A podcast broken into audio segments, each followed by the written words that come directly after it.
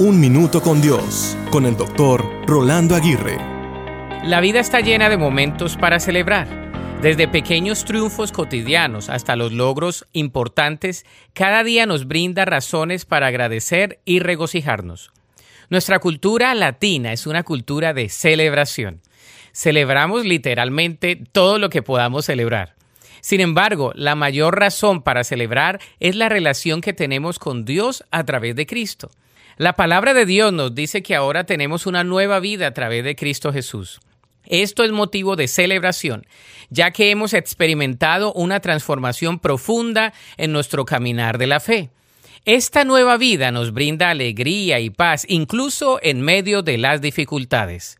El apóstol Pablo nos insta diciendo, alégrense en el Señor siempre. Otra vez digo, alégrense. Por lo tanto, nuestra relación con Dios es la fuente de una alegría duradera.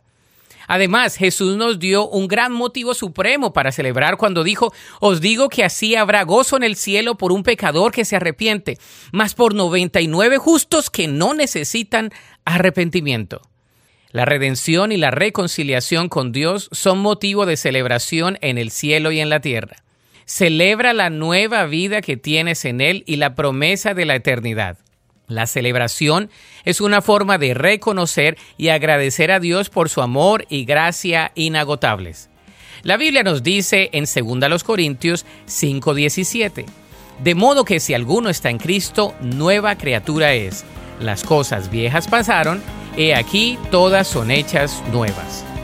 Para escuchar episodios anteriores, visita unminutocondios.org.